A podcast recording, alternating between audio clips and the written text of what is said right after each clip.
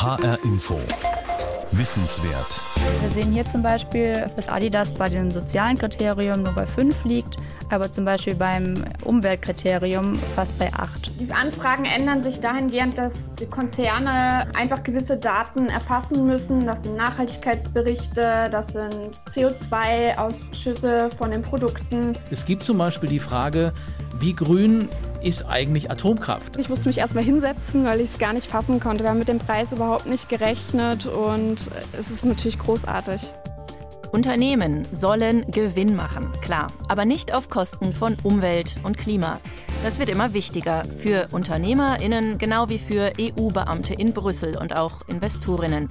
Unternehmensziel Nachhaltigkeit, wie die Wirtschaft langsam grüner wird. Darum geht es heute in HR Info Wissenswert. Ich bin Judith Kösters.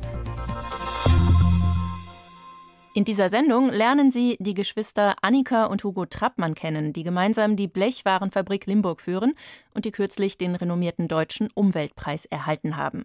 Und Sie erfahren, wie die EU-Kommission rund um ihre Chefin Ursula von der Leyen die Wirtschaft in Europa grüner machen will. Aber zuerst geht es los mit meiner Kollegin Dorothee Holz. Sie nimmt uns mit in den Arbeitsalltag einiger Frankfurter Nachhaltigkeitsanalystinnen. Wir begleiten sie nach ganz oben in die Türme der Frankfurter Skyline. Der Himmel ist wolkenverhangen an diesem Tag. Der Blick aus dem 37. Stock des Sparkassenhochhauses Trianon trotzdem beeindruckend. Das Hochhaus steht mitten im Frankfurter Bankenviertel, nicht weit vom Bahnhof entfernt. Der Main glänzt in der Ferne. Von hier aus hat Ingo Speich, Leiter des Bereichs Nachhaltigkeit bei DK Investment, einen guten Überblick auch auf das sich verändernde Klima. Wir merken, dass natürlich die Wetterphänomene uns an der Börse und am Kapitalmarkt stärker bewegen als in der Vergangenheit. So sind die Klimaschäden in den letzten zehn Jahren ähm, ungefähr um 300 Prozent angestiegen. Und das äh, bewegt natürlich auch einzelne Unternehmen. DK Investment ist das Wertpapierhaus der Sparkassen. Hier werden Aktienfonds gemanagt, genauso wie Riester-Sparpläne. Das große Thema gerade nachhaltig investieren. Der Bereich wächst rasant und damit auch das Team von Ingo Speich, direkt an sein Büro angeschlossen, arbeiten zehn Männer und Frauen in einem Großraumbüro zusammen, normalerweise. In diesen Corona-Zeiten sind nur zwei Mitarbeiter vor Ort. Winfried Mattes und Vanessa Golz. Also inzwischen haben wir schon eine, eine, akzeptierte Rolle, würde ich sagen. Am Anfang waren wir wirklich so ein bisschen, glaube ich, das Exotenteam, aber inzwischen äh, ist die Integration wirklich ganz weit fortgeschritten. Die knapp 30-jährige Vanessa Golz ist über Kollegen auf das Nachhaltigkeitsthema gestoßen. Dafür musste sie sich extra qualifizieren, hat ein ESG-Zertifikat erworben.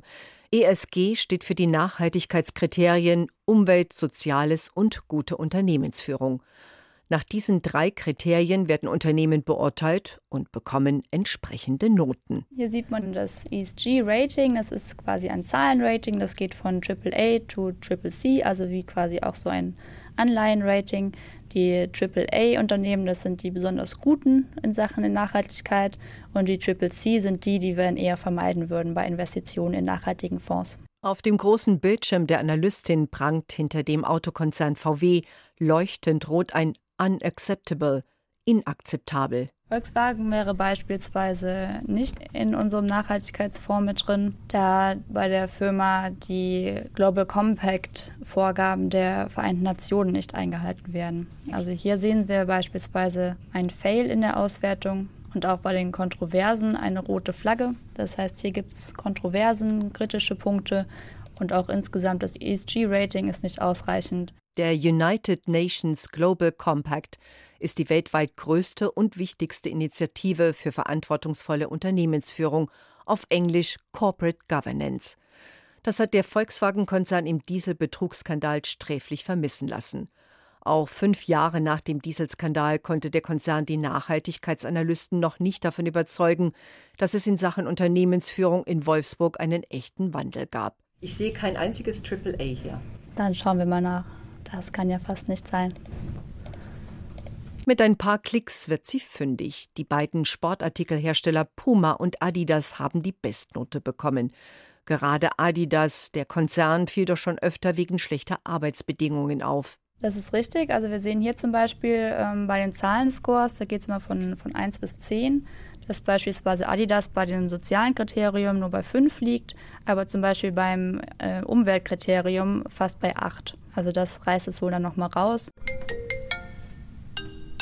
Ein Kollege aus dem Fondsmanagement ruft an, er braucht Beratung. Hallo Vanessa, ich wollte dich mal nach äh, einer Meinung zu Alfen fragen. Das ist ein holländisches Unternehmen. Die machen einerseits die Ladestationen für Elektroautos, ähm, dann machen sie äh, so große Containerbatterien, äh, um Energie zwischenzulagern bei Windrädern zum Beispiel oder Solarparks. Okay, das klingt schon mal ganz gut. Stellen die selber Batterien auch her?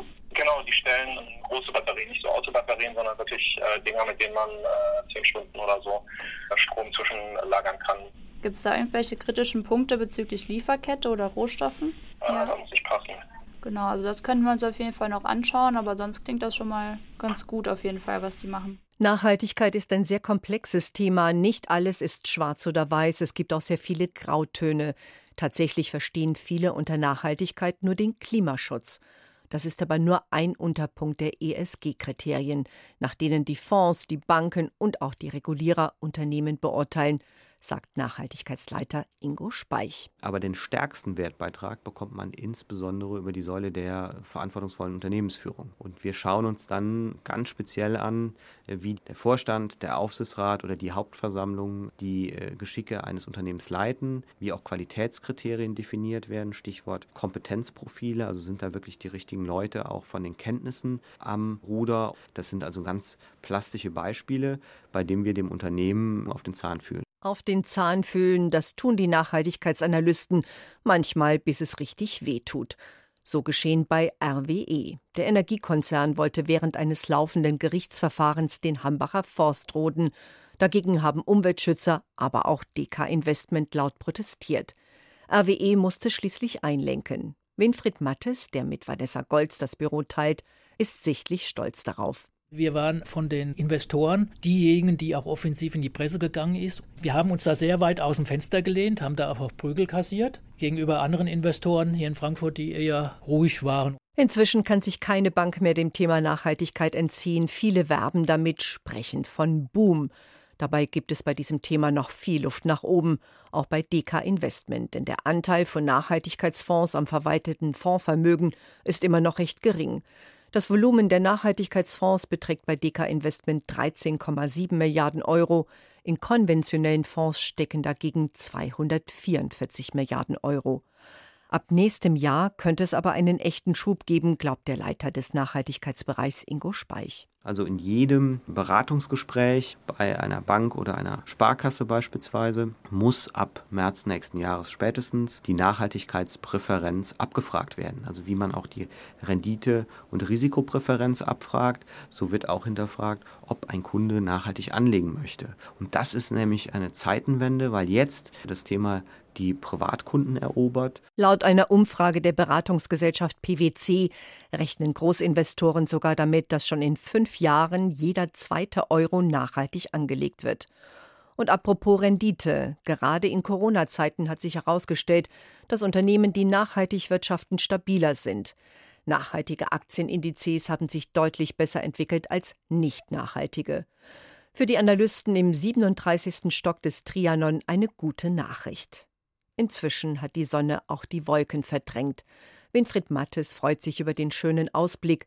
Er hat in den letzten Jahren aber auch den Klimawandel hautnah miterlebt. Das sieht man ja auch schon an den, an den heißen Tagen, die wir haben, dann an den Unwettern. Die sieht man dann weit von vorne herein, dann hinten dann schon ranziehen, die dunklen Wolken, dann ist man dann schon gewarnt. Also Sie wissen, wofür Sie Ihre Arbeit tun? Ja, die NachhaltigkeitsanalystInnen von Deka Investment haben aus der Höhe ihrer Banketage das Wettergeschehen tagtäglich im Blick und das Geschehen in den Unternehmen, in deren Aktien sie investieren. Dorothee Holz hat uns das Team vorgestellt. Warum sich große Banken und Fondsverwalter inzwischen solche Nachhaltigkeitsanalyseabteilungen leisten? Aus reiner Menschenliebe? Eher nicht. Sondern weil sie begriffen haben, mehr als so mancher Politiker scheint es manchmal, dass wir mittendrin sind im Wandel hin zu einer klimafreundlicheren Wirtschaft, dass der Druck, grüner und nachhaltiger zu wirtschaften steigt, weil sich das Klima ja längst spürbar verändert und absehbar noch mehr verändern wird. Und mit jeder brütend heißen Sommerwoche in Europa, mit jedem Waldbrand in Kalifornien, werden Politik und Öffentlichkeit langsam immer wachsamer.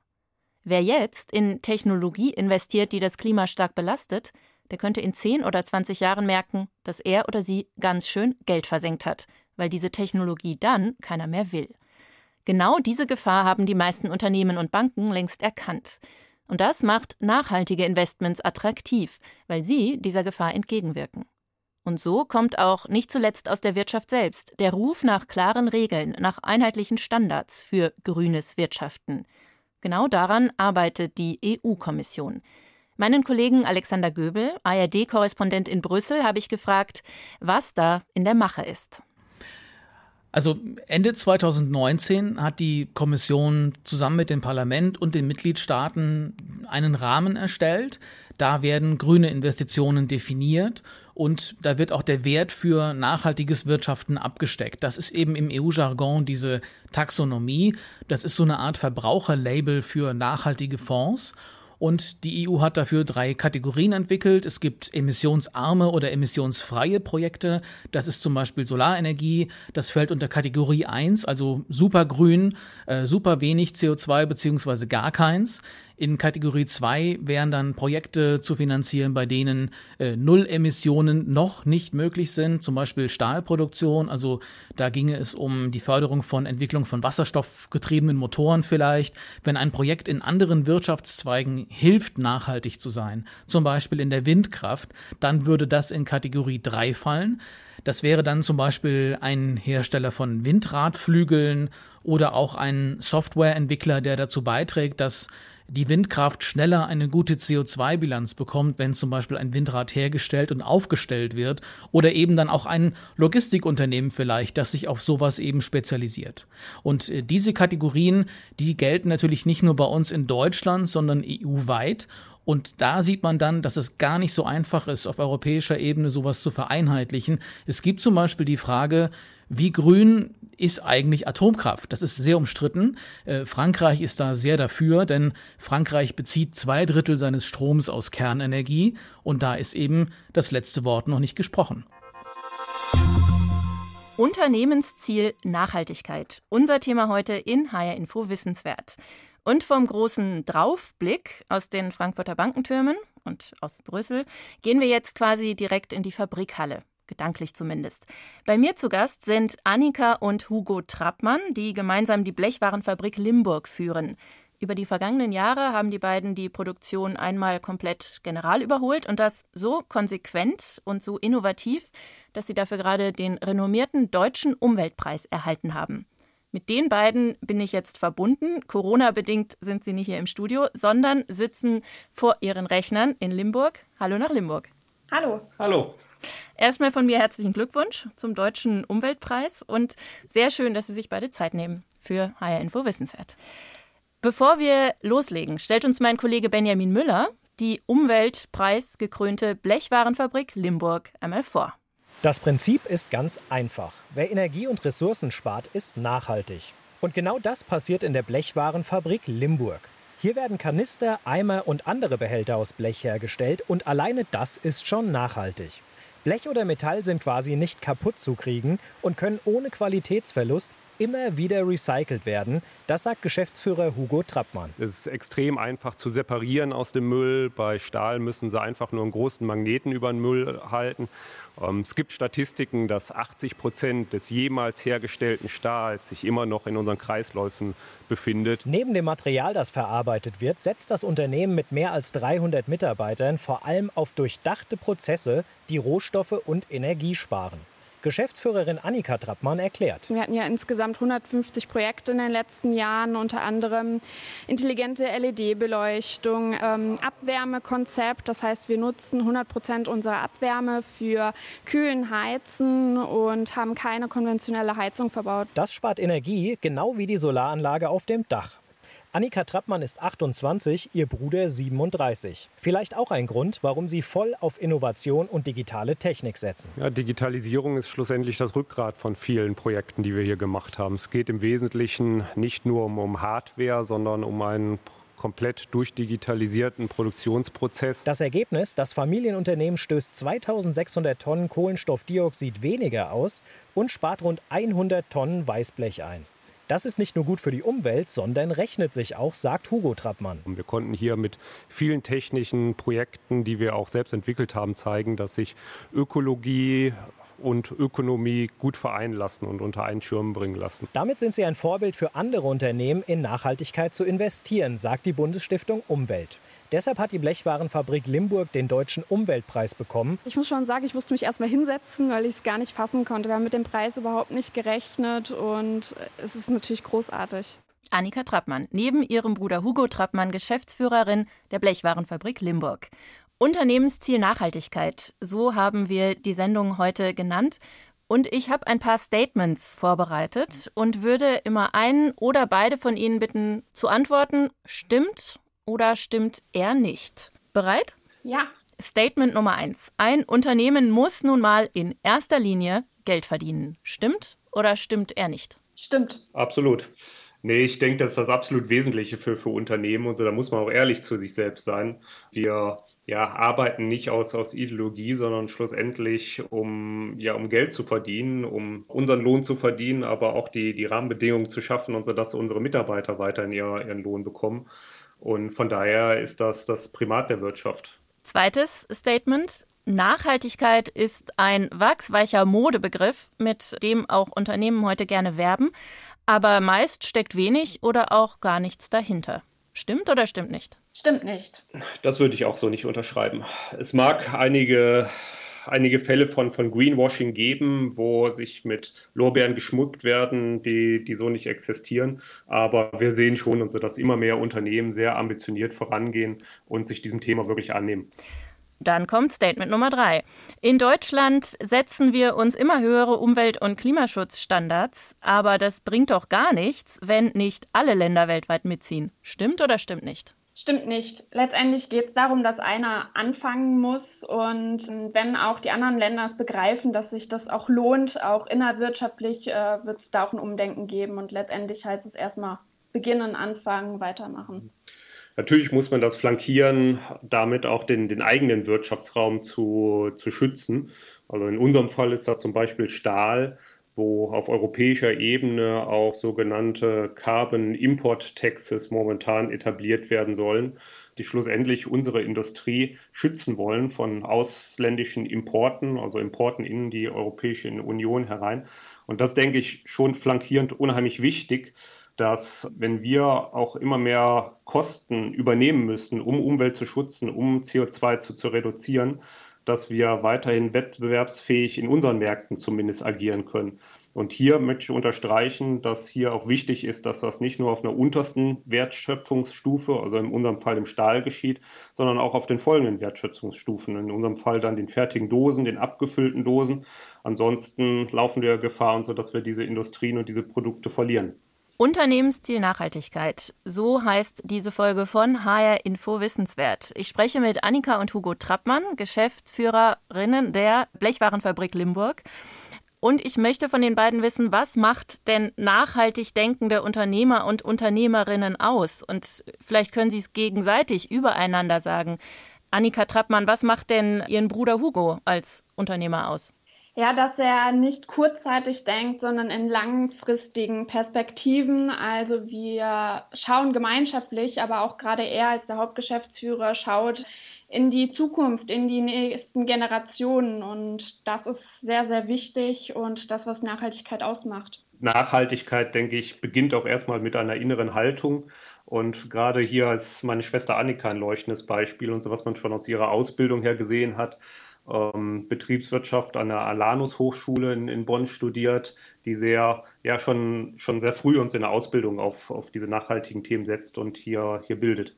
Genau, was Sie einbringen, kann man vielleicht noch jeweils sagen, Herr Trappmann, Sie haben Maschinenbau studiert und Annika Trappmann, Sie haben einen sehr speziellen BWL-Studiengang gemacht, der heißt Wirtschaft neu denken.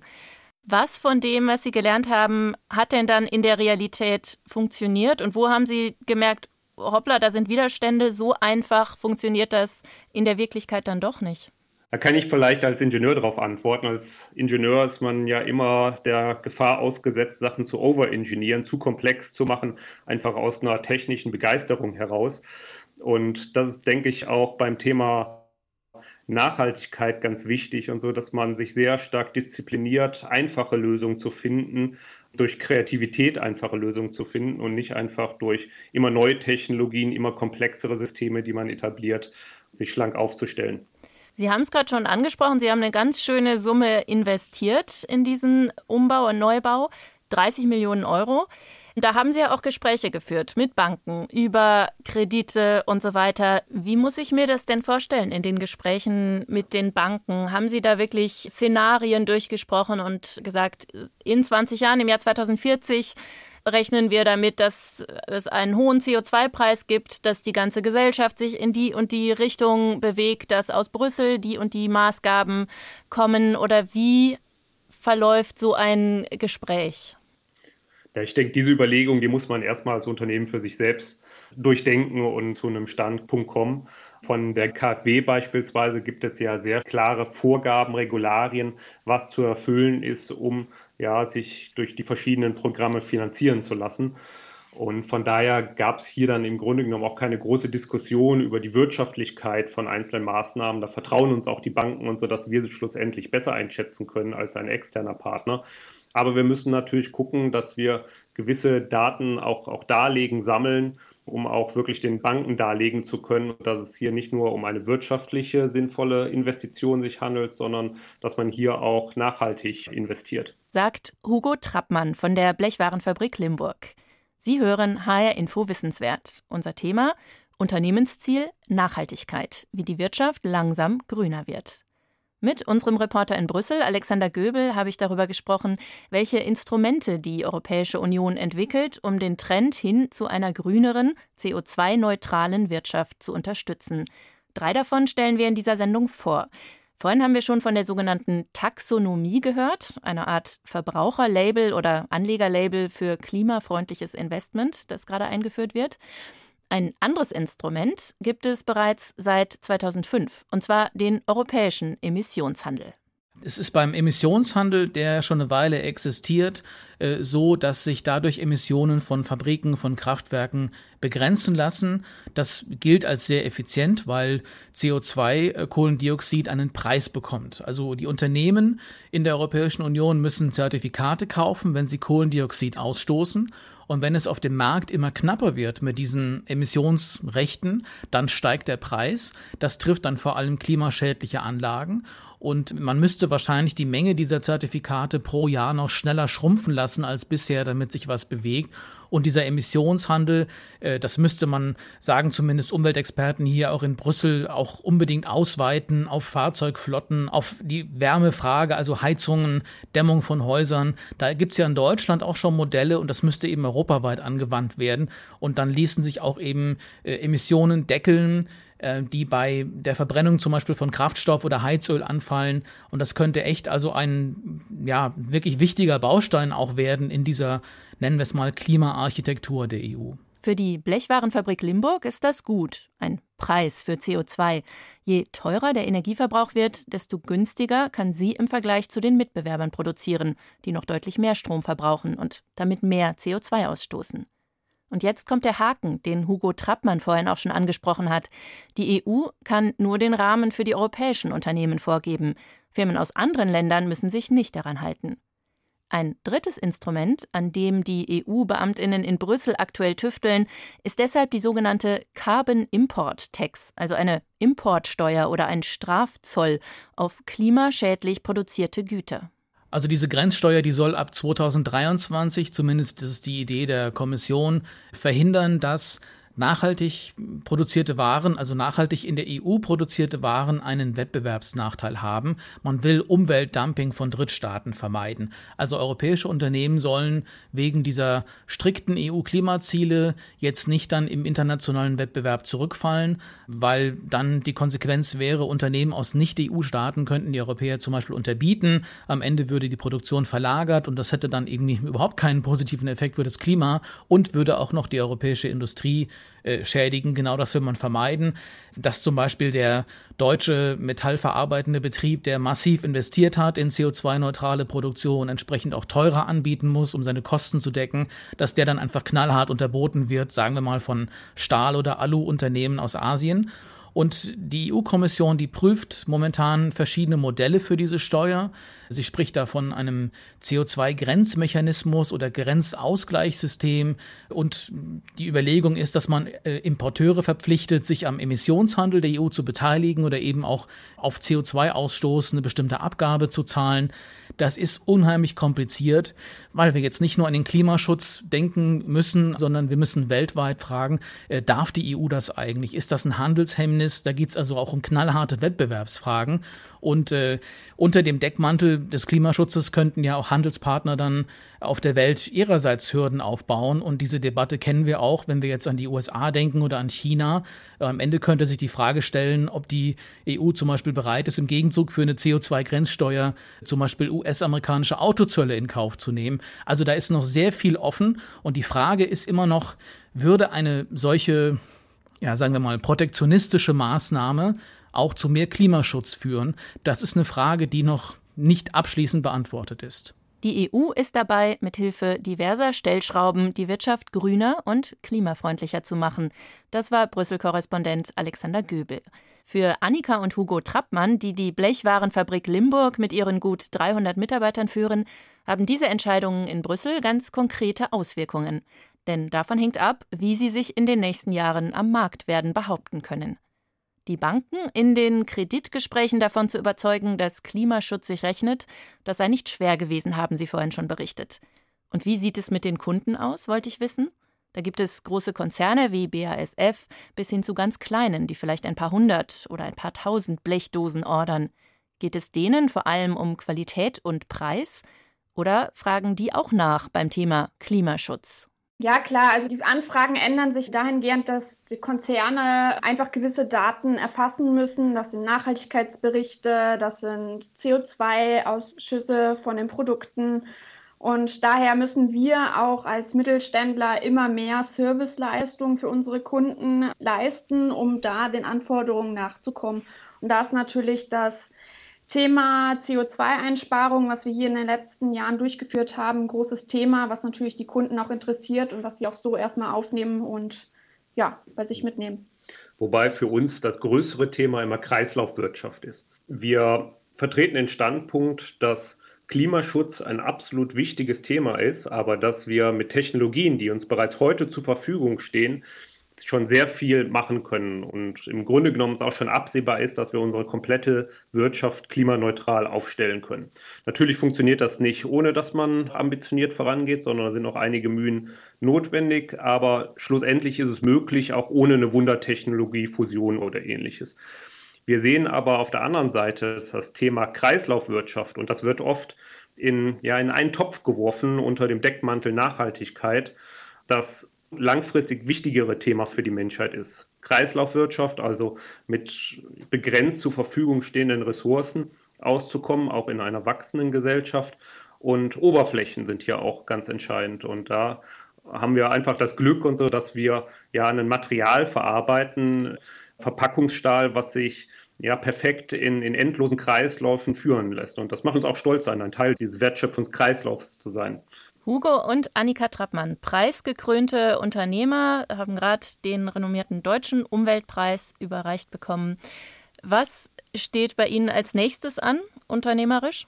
Ja, unsere Projekte sind natürlich noch nicht alle komplett abgeschlossen. Es war ein Riesenprojekt in den letzten Jahren, wo wir jetzt in den Endzügen sind. Gerade aktuell haben wir unsere neue Schrottpresse angeliefert bekommen, die wir gerade dann Installieren sind, sodass wir auch hier vor Ort in Offheim unsere Produktionsschrotte direkt verpressen können, damit sie wieder ins Stahlwerk gehen. Und ja, auch so andere Maschinenanlieferungen sind immer noch im Zulauf.